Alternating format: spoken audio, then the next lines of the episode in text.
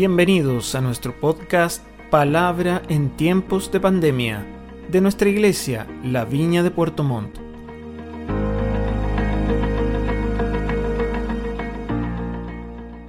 Estoy muy contento porque me encanta hacer esto de compartir la palabra, sobre todo en estos tiempos que están tan ajetreados con toda esta situación de la campaña que ya comenzó ya.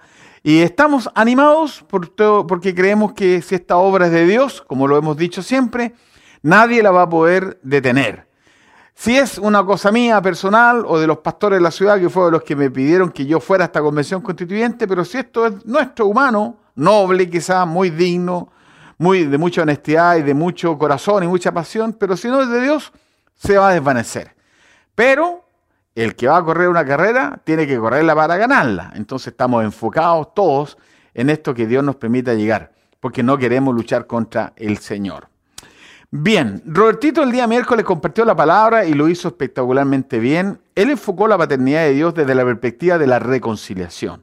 Ese es todo el texto que Jesús había venido a reconciliarnos. Nosotros, como bien lo escribí, lo describimos el domingo, que Jesús viene y fue profetizado, nos estuvo en Malaquía, en el último libro del y el último versículo del último libro, que él que había, eh, que iba a enviar al profeta Elías, ¿verdad? Que iba a hacer volver el corazón de los padres a los hijos y los hijos a los padres, y que de esa manera él traería bendición. Y que si no se reconciliaba el corazón de los padres a los hijos y los hijos con los padres, habría maldición. Y hablamos largamente el domingo pasado y también Roberto este, este miércoles, hablando de la importancia de la paternidad, y la importancia del modelo correcto, la importancia de ver a Dios como un papá, como nuestro Padre Celestial, de poder acercarnos a Él y tirarnos a sus brazos, decirle, papá, te amo, Dios nuestro, te amamos. Y yo me emociono cada vez que puedo citar esto, porque para mí en mi vida personal, esta relación con Dios como un papá ha sido algo extraordinario.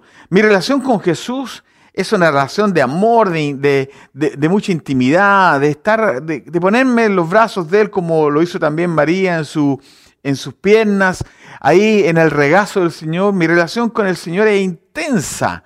Y me animo todos los días porque sé que Jesús va conmigo, porque Él lo dijo que estaría conmigo todos los días hasta el fin del mundo.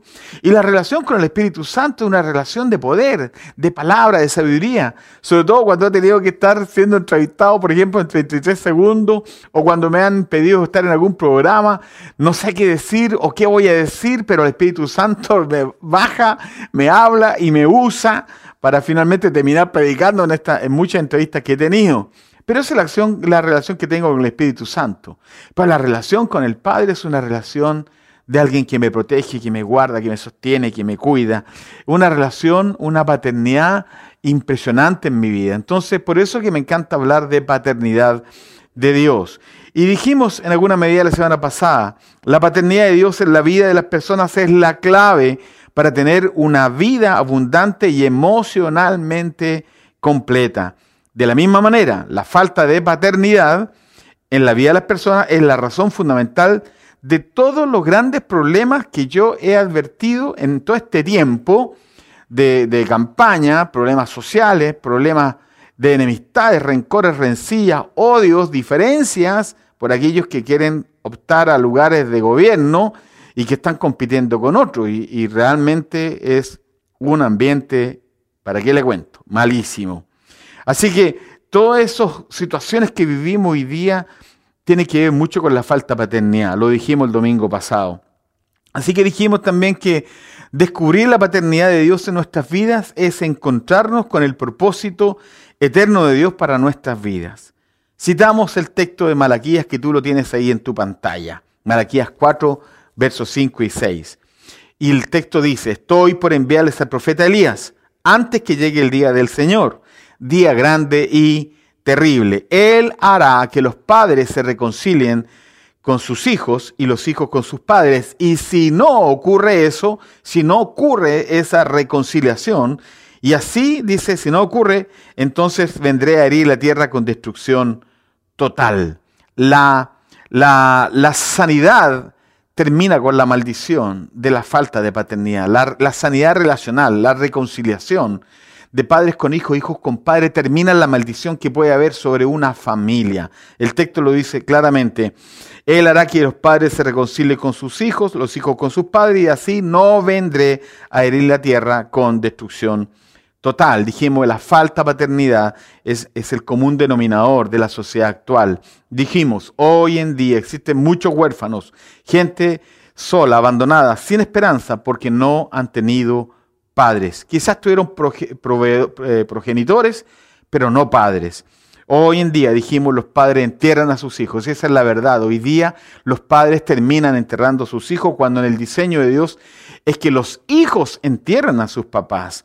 Esa deformidad ha significado que la familia se quiebre, se quebrante y también en alguna medida sea vulnerada en todo el diseño que Dios hizo con ella.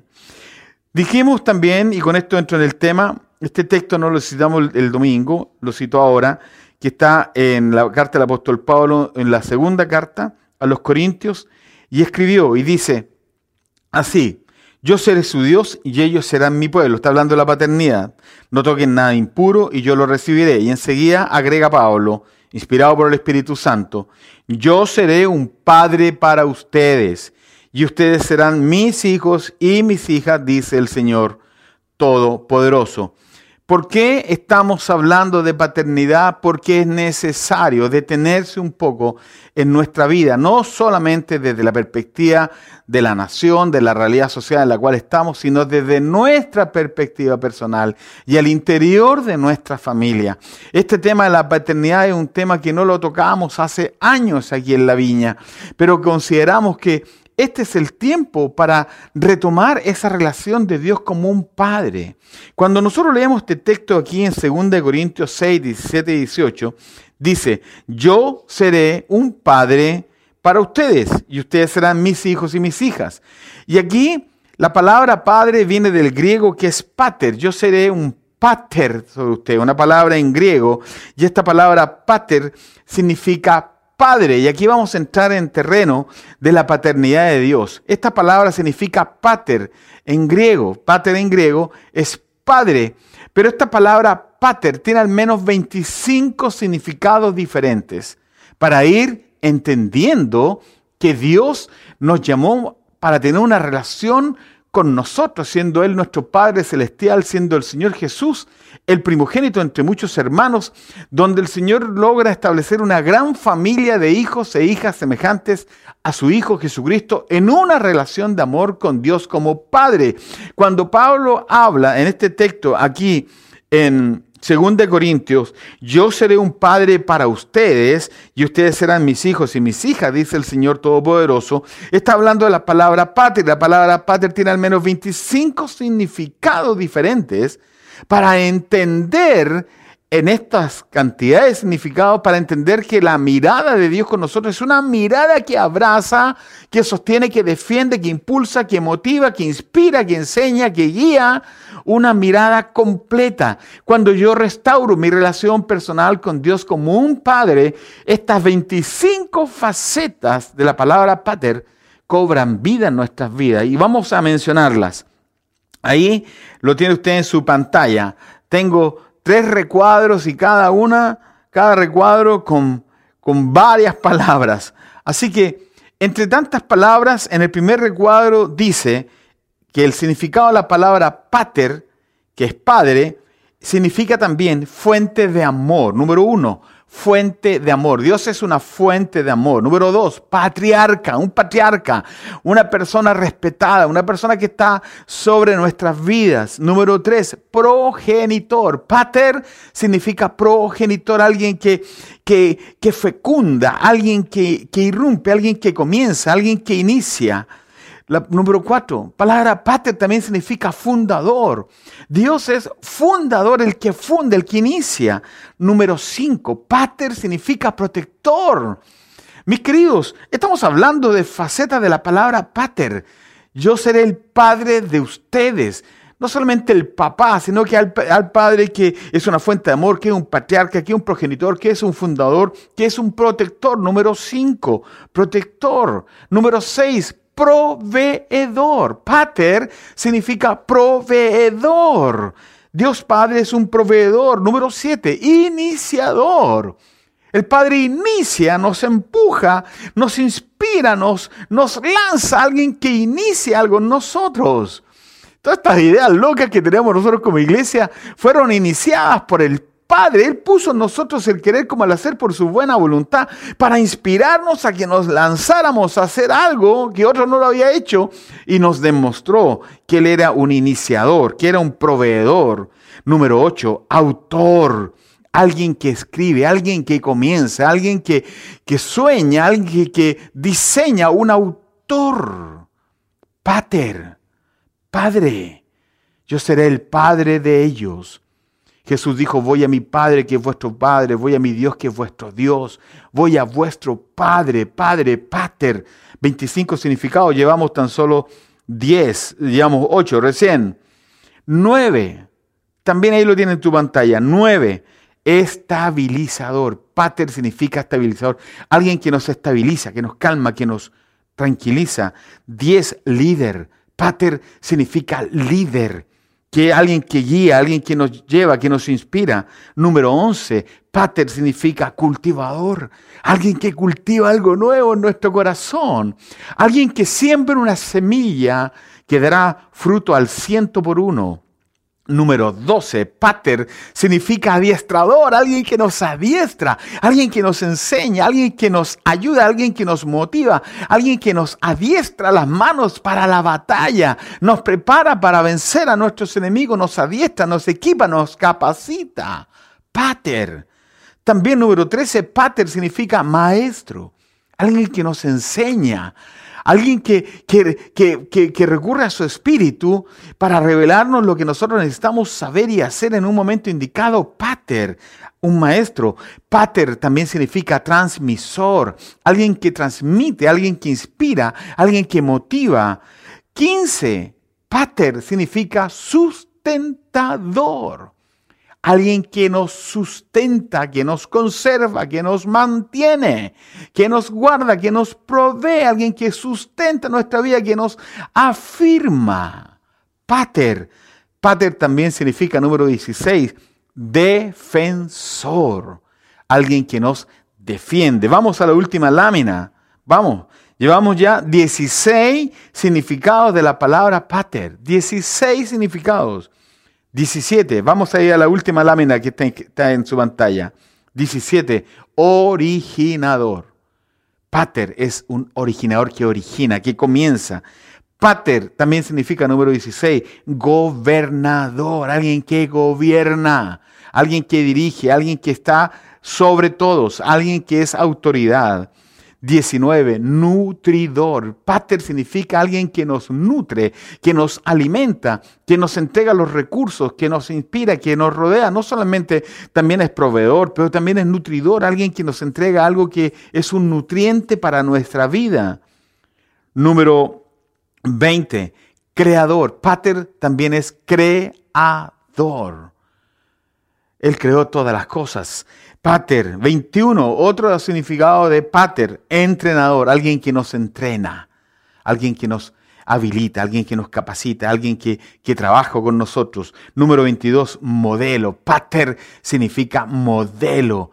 Alguien que inspira la paternidad de Dios es un modelo, un padre que ama, un padre que, que sostiene, un padre que defiende, un padre que guarda. 23, mentor. Pater es un mentor, alguien que saca lo mejor de nosotros, alguien que nos lleva y nos inspira para que lo que hagamos lo podamos replicar a otros, alguien que nos habilita para enseñar a otros. 24, y este es uno de los que más me gusta, 24, el que lleva la carga. Pater, el que lleva la carga. Mis queridos, el anhelo del corazón de Dios como Padre tiene por objetivo la transferencia espiritual del mismo, de Él mismo sobre nosotros. De manera que en nuestro rol como padres podamos entregar a nuestros hijos al menos alguna de estas 25 facetas de su carácter, si no es y si es posible, que sean todas las facetas. La meta de Dios es llevarnos a desarrollar una, una paternidad sana, de la misma manera como Él manifiesta su paternidad sobre nosotros, que nosotros podamos desarrollar una paternidad sana. Hay un texto aquí en la palabra que está en Mateo 5, 46 y 48. Yo lo voy a leer, no está en su pantalla, vamos a leer el último texto. Dice así la escritura, Jesús hablando a sus discípulos, si ustedes aman solamente a quienes los aman, ¿qué recompensa recibirán? ¿Acaso no hacen eso hasta los recaudadores de impuestos? Y enseguida agrega, y si saludan a sus hermanos solamente, ¿qué de más hacen ustedes? ¿Acaso no hacen esto hasta los gentiles? Por tanto, dice Jesús a los discípulos, por tanto, sean perfectos, así como su Padre Celestial es perfecto. Así que subrayé ese versículo que usted tiene en su pantalla. Por tanto, sean perfectos, así como su Padre Celestial es perfecto. Y la palabra perfecto aquí en griego es maduro. Cuando Jesús está hablando de la conducta que tenemos hacia los demás en nuestras relaciones interpersonales, lo que Jesús está diciendo, ustedes deben ser maduros, pero para relacionarnos con los demás en esas relaciones interpersonales, los rasgos que tienen que florecer en nosotros son los rasgos del Padre. Jesús está diciendo, Ustedes deben ser perfectos como vuestro Padre Celestial es perfecto. Ustedes tienen que ser maduros como vuestro Padre Celestial es maduro.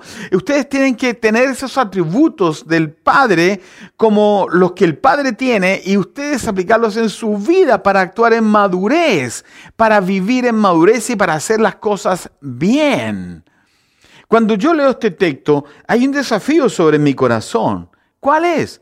Que debemos llegar a la perfección. Pero la perfección no es eh, dejar de cometer errores. La, perfección no es nunca equivocarse nunca más. No. La perfección es que los 25 facetas del carácter del, del Padre sean parte de mi carácter sean parte de mi vida, no solamente para perdonar a mi padre y reconciliarme con mi padre, sino para perdonar a mis hijos y reconciliar a mis, con mis hijos. La palabra dice bien claro que Él vendría, ¿no a reconciliar a los padres con sus hijos y los hijos con sus padres para no venir a la tierra y destruir la tierra. Él dice que debemos reconciliarnos con nuestros padres y nuestros hijos con nosotros y nosotros con nuestros hijos, pero para que eso suceda, yo tengo que caminar en el diseño de Dios de la paternidad. Y cuando hablamos de paternidad, estamos hablando de estos 25 facetas que Dios quiere que tengamos, mentores, iniciadores, fundadores, ah, eh, maestros, iniciadores, proveedores, etcétera. A veces nosotros nos complicamos demasiado, a veces buscamos las cinco patas al gato, ¿verdad? Andamos siempre tratando de buscar esa interpretación ah, casi sublime cuando Dios nos habla y nos dice, sean como yo, sean como yo. Caminen en mi madurez, es lo que significa vivir cada una de estas facetas. La palabra perfecto no se refiere a ser exacto o intachable, sino más bien significa madurez. Dios nuestro Padre anhela que desarrollemos nuestra paternidad de manera madura, desde una perspectiva de humildad y anhelo de caminar con Dios. La paternidad madura es, es, fundamental para edificar nuestras familias y por ende la iglesia. Ser modelo de iglesia que entrega, ser un modelo para la iglesia. Tener una paternidad basada en la paternidad de Dios es la expresión más visible del corazón amoroso de Dios y por ende nuestro corazón hacia nuestros hijos. La ausencia de paternidad, por el contrario, provoca una deformidad de nuestro rol paternal y con ello el desarrollo de hijos inmaduros. También provoca una desorientación en muchos de ellos en su propia orientación sexual, una deformidad de la paternidad, una ausencia de paternidad genera una deformidad en muchos en su propia identidad sexual. Destruye la familia, la falta de paternidad, sepulta los sueños y nuestras aspiraciones, tanto de los padres como de los hijos. Por eso Juan viene en el poder y el espíritu de Elías y dice así, Lucas 1.17, que lo tienes en tu pantalla, dice la escritura, Él irá primero delante del Señor con el espíritu y el poder de Elías se refiere a Jesús, para reconciliar a los padres con los hijos y guiar a los desobedientes a la sabiduría de los justos. De este modo preparará un pueblo bien dispuesto para recibir al Señor. Jesús viene a constituirse el que reconcilia a nuestros padres con los hijos, los hijos con los padres, porque Jesús se transforma en el hermano mayor que trae el modelo correcto de cómo debemos vincularnos con Dios como Padre y en consecuencia restaurar nuestra relación paternal con nuestros hijos y si está rota con nuestros padres, tener la posibilidad de restaurar la relación con nuestros padres. Y cuando eso sucede, la maldición deja de tener efectos sobre nuestras casas. Cuando eso sucede, la maldición queda detenida, la bendición viene a la casa. La palabra dice que la maldición viene hasta la tercera generación, dice. Pero en Cristo la bendición es a mil generaciones. La bendición de Dios es a mil generaciones y la maldición es hasta la tercera, cuarta generación. ¿Cómo evitamos que esa maldición toque nuestro hogar? Restaurando nuestra relación personal con Dios como un papá y al mismo tiempo tomando el modelo de Dios y esas facetas que el Espíritu Santo hace que comiencen a florecer en nuestro ser, en nuestra alma, de una manera que no nos damos cuenta cómo, entonces somos más pacientes, entonces somos proveedores, entonces somos iniciadores, entonces somos fundadores, entonces somos maestros, porque hay una acción del Espíritu Santo cuando nosotros restauramos la relación con Dios como Padre. Y ese vínculo nos permite bendecir nuestra casa y terminar con la maldición de este rompimiento, de esta falta de reconciliación entre padres e hijos. El padre en el hijo viene a restaurar todas las cosas y comienza primero con la restauración de la paternidad. Debemos buscar la paternidad de Dios para entregar una paternidad sana a quienes nos rodean. Debemos abrazar la paternidad de Dios para ser sanados de esa paternidad defectuosa de nuestros padres. Debemos vivir en una paternidad sana para traer sanidad a la relación con nuestros padres, con nuestros hijos y por ende a la sociedad. Una paternidad sana es aquella que deja buenos recuerdos a sus hijos. Me encanta esa definición. Una paternidad sana es aquella que deja buenos recuerdos a sus hijos. Y aquí yo podría llorar largamente por, los recuerdos de mi papá y de mi mamá. Pero una paternidad sana deja buenos recuerdos para los hijos. No tengo mal recuerdo de mi papá ni mi mamá. No tengo eso. Y lo único que espero no haber dejado un mal recuerdo de la vida de mis hijos. Yo quiero que ellos tengan un buen recuerdo mío, pero para que ellos tengan un buen recuerdo mío, yo tengo que caminar en esa paternidad con Dios, porque en esa paternidad con Dios, esas 25 facetas que yo le describí, vienen sobre mi vida. Y el Espíritu Santo se encarga de desarrollarla en mi temperamento. Y cuando el Espíritu Santo eso, hace eso dentro de mí, todos los que están alrededor mío son bendecidos porque es la vida de Dios en mí. Así que si a la fecha no lo hemos podido hacer, debemos tomar y beber de nuestro Dios como un Padre, porque así sus expresiones de amor y gracia nos van a inspirar para impartir paternidad desde su corazón. Por ello, tenemos un ejemplo categórico que lo daré rápidamente y tan solo lo voy a mencionar. En Lucas, en Lucas 15, capítulo 11 al 32, nos encontramos con una parábola, la parábola del hijo pródigo. Aunque otras versiones dicen que la parábola debiera ser titulada la parábola del padre amoroso. Por estos dos hijos que tenía este papá y uno de ellos, el menor, decide tomar parte de la herencia que su papá le correspondía entregarla a él cuando el papá muriera, pero al final el hijo se le pidió antes que muriera, y este hijo se va y vive perdido dice que se lo gasta todo, se lo toma todo, hace todo su vida un desastre. Hasta que se da cuenta que tiene que volver a los brazos de papá. Se da cuenta que lo que él optó como vida fue la peor decisión. Así que en un momento en que él está casi comiendo la comida que comían los cerdos, porque estaba cuidando unos cerdos, dice, y volviendo en sí, dijo, ¿qué estoy haciendo aquí en la casa de mi padre? Hasta el más pequeño los jornaleros tienen que comer y yo estoy aquí pasando hambre. Volveré a mi Padre, y le diré, Padre, pecado contra el cielo y contra ti, no soy digno de ser llamado tu hijo. Y dice la palabra que él se devolvió. Y dice la escritura que el papá que estaba en su casa lo vio de lejos, es decir, el papá estaba pendiente cuando el hijo volviera porque el papá sabía que su hijo iba a volver. Así que lo ve de lejos y cuando lo ve de lejos, mira, saca la mirada por la ventana y corre y abraza a su hijo y su hijo quiere justificarse y el papá le dice, no, no digan ni una palabra. No digan una palabra porque estabas muerto y ya vivido, te habías perdido y yo te he vuelto a encontrar. Y de aquí nosotros encontramos cinco cosas importantes que quiero mencionarte rápidamente, que son atributos de un padre que nos ama, un padre que viene a plasmarnos la forma en que debemos caminar con nuestros hijos. Número uno, ahí lo tiene en su pantalla, ojos de gracia. Dice la palabra en el verso 20 de, de Lucas capítulo 15, en el verso 20 dice, ojos de gracia. Y levantándose fue a su padre, dice, todavía estaba lejos cuando su padre lo vio, lo vio. Dios nuestro Padre nos está mirando. Dios nuestro Padre anhela que volvamos a sus brazos. Dios nuestro Padre anhela que la relación, esta mirada profunda, dulce, hermosa, sea la mirada que descubramos en nuestro encuentro con Dios. Su mirada no es una mirada de juicio. Su mirada no es una mirada de condenación. Su mirada es una mirada de amor y de gracia. El Padre anhela que volvamos a sus brazos. Él ha dado lo más importante para ese reencuentro, a Jesucristo, lo entregó para abrir un camino vivo y nuevo a través del velo, para que tengamos libre entrada al corazón del Padre. Él dice que lo vio de lejos, una mirada de gracia, ojos de gracia. Número dos, ahí lo tiene en su pantalla, otro atributo del corazón del Padre, corazón de gracia. Y dice que lo vio de lejos, lo vio y se compadeció de él. Antes que lo tocara, antes que lo abrazara, ya su corazón había despertado de amor por su hijo.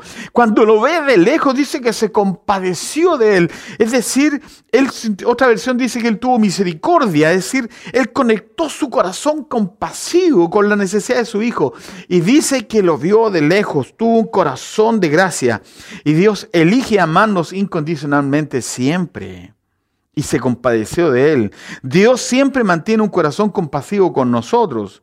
Nuestra mayor muestra de su mayor bondad fue su expresión compasiva con nosotros. La palabra dice en Oseas que el, el, corazón de Dios se conmueve dentro de sí y se enciende de amor y de compasión por nosotros, el corazón de Dios.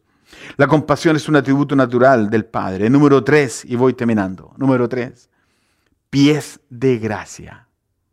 Dice el texto bíblico que salió corriendo a su encuentro, lo vio de lejos, sintió compasión por él y sale corriendo a su encuentro pie de gracia. Aun cuando el hijo venía con el peso de la vergüenza y del temor, su padre corrió. Fue su corazón paternal que reaccionó.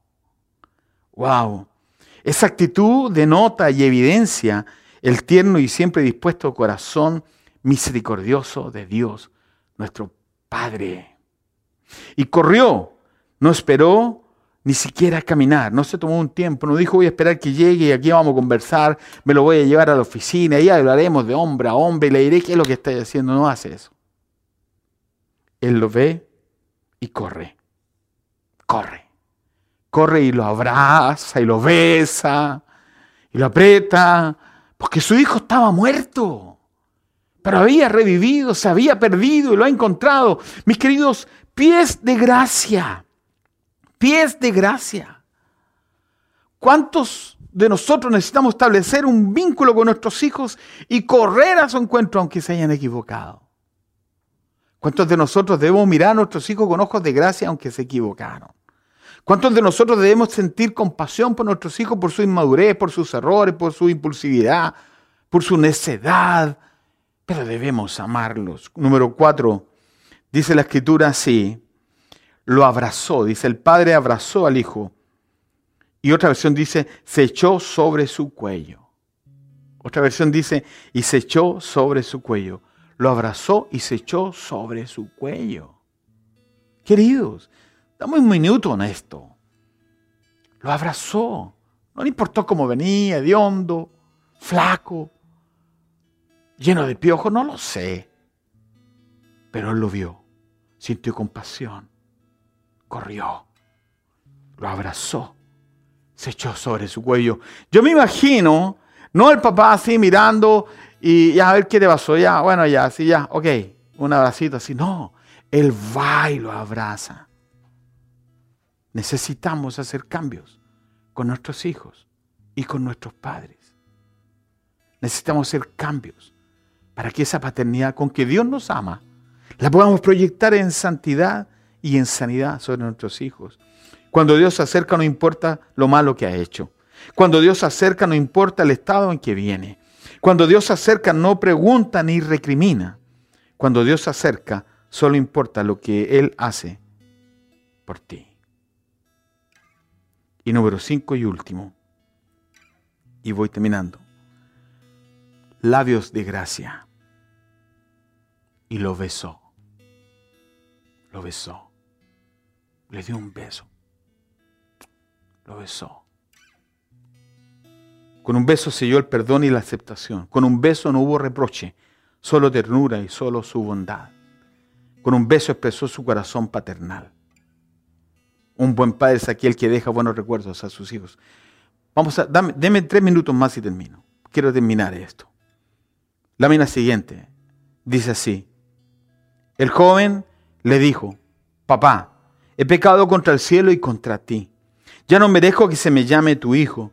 Pero el padre ordenó a sus siervos, pronto, dice, rápido, traiga la mejor ropa para vestirlo. póngale también un anillo en el dedo y sandalias en los pies. Traigan el ternero más gordo y mátenlo para celebrar un banquete.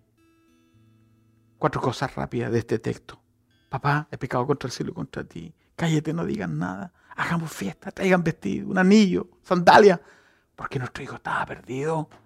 Y lo hemos encontrado. Cuatro cosas importantes. El Padre amoroso Silencia toda justificación humana. Usted lo tiene en la pantalla. Pero el Padre ordena a sus siervos pronto. El Padre amoroso silencia toda justificación humana. Papá, he pecado contra el cielo y contra ti pronto. Ya no soy Dios, he llamado a tu hijo pronto, rápido, rápido. hagamos una fiesta. Matemos mejor de todos los animales que tenemos en el campo. Su perdón incluye olvido, nunca más tiene memoria de nuestros recuerdos. Su perdón escucha solo a su propia infinita misericordia. No, escucha lo que su Hijo dice. Su perdón tiene que ver con dejarnos libres de culpa. Su perdón tiene que ver con restaurar nuestro corazón quebrantado. Número dos, el Padre amoroso nos vuelve a vestir con ropas nuevas de justicia. Ahí lo tiene en su pantalla, dice el texto 22 en su segunda parte. Traigan la mejor ropa, dice el Padre traigan la mejor ropa para vestirlo. Un Otra versión dice, traigan un vestido de primera. Son los brazos de gracia, es la mirada de gracia, un corazón de gracia que ve en este hijo una oportunidad de sanarlo para siempre. Su restauración incluye sacar nuestros harapos de injusticia y vestirnos con ropa real. El Padre amoroso nos vuelve a vestir con ropa nueva de justicia. Su restauración incluye sacar nuestros harapos de injusticia y vestirnos con ropa real. Su restauración incluye un proceso de restauración pública de linaje real. Su restauración incorpora la proclamación pública de la condición de que Él es su Hijo.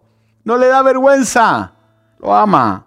Su restauración expresa una nueva vida en Cristo. Número 3. El Padre amoroso restituye nuestra verdadera identidad. Y dice, pónganle un anillo en el dedo pónganle un anillo en el dedo. Él es mi hijo. Siempre lo ha sido. Y no dejará de serlo porque cometió un error. Póngale un anillo en su dedo. Número cuatro, el Padre amoroso confirma nuestros caminos de autonomía y libertad y dice, y póngale sandalias, póngale zapatos nuevos. Él va a tomar buenas decisiones de ahora en adelante. Él no va a volver a equivocarse. No podemos ponerle un grillete como esclavizarlo a un mal recuerdo. Él tiene todas las posibilidades de salir adelante en su vida. Puede partir de cero. Sandalias en los pies, símbolo de un destino libre en Cristo. Sandalias en los pies, símbolo de confianza en sus decisiones. Sandalias en los pies, símbolo de la renovada proclamación del Evangelio. Sandalias en los pies, símbolo de ser enviado para dar de gracia. Número 6, número 5 y último. El Padre amoroso hace fiesta cuando el motivo es nuestro regreso a su casa. Traigan el ternero más gordo y mátenlo para que celebremos un banquete. El padre hace una fiesta porque su hijo estaba perdido y ha sido hallado. Porque su hijo no tenía ni una oportunidad y hoy día vuelve a casa, es restaurado, un anillo en su mano, sandalias en sus pies, una ropa nueva, una túnica real, un becerro gordo en la parrilla y por supuesto la plena y absoluta bondad de Dios en querer bendecirlo. Queridos, he querido compartir esta palabra de paternidad en este tiempo, porque creo que eso es una de las tareas que espero que el Señor permita que yo pueda hacer donde quiera que esté, aquí, con mis hijos, mi familia, mis amigos, mis hermanos, la iglesia otro lugar. La paternidad es, sin duda alguna, el eslabón perdido de esta humanidad. La paternidad es un eslabón que está perdido. La paternidad nos va a conectar con el corazón de Dios y con el propósito de Dios siempre, sanando nuestra casa, la relación con nuestros hijos, los hijos con los padres y los padres con los hijos, para no venir a la tierra y maldecir la tierra, sino sanarla. Vamos a orar. Padre, gracias por esta palabra, por este tiempo, por tu provisión. Gracias por esta oportunidad que nos da, Señor, de escuchar una palabra que venga de tu corazón. Gracias porque nos permites correr a tus brazos y recibir perdón, sanidad, restauración, restitución. Gracias porque cuando nos arrepentimos de nuestro pecado, tú estás dispuesto y disponible siempre para abrazarnos. Gracias Señor porque tu mirada es de gracia, tus pies son de gracia, tus manos de gracia. Gracias Señor porque sin duda alguna podemos correr a tus brazos, plenamente seguros que nos vas a acoger una vez más. Señor, te amamos y te bendecimos, te glorificamos y te exaltamos. En el nombre de Jesús. Amén.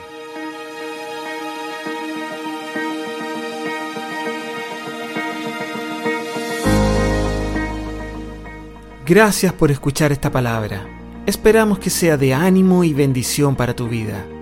Y recuerda revisar los demás episodios de nuestro podcast Palabra en tiempos de pandemia, de nuestra iglesia La Viña de Puerto Montt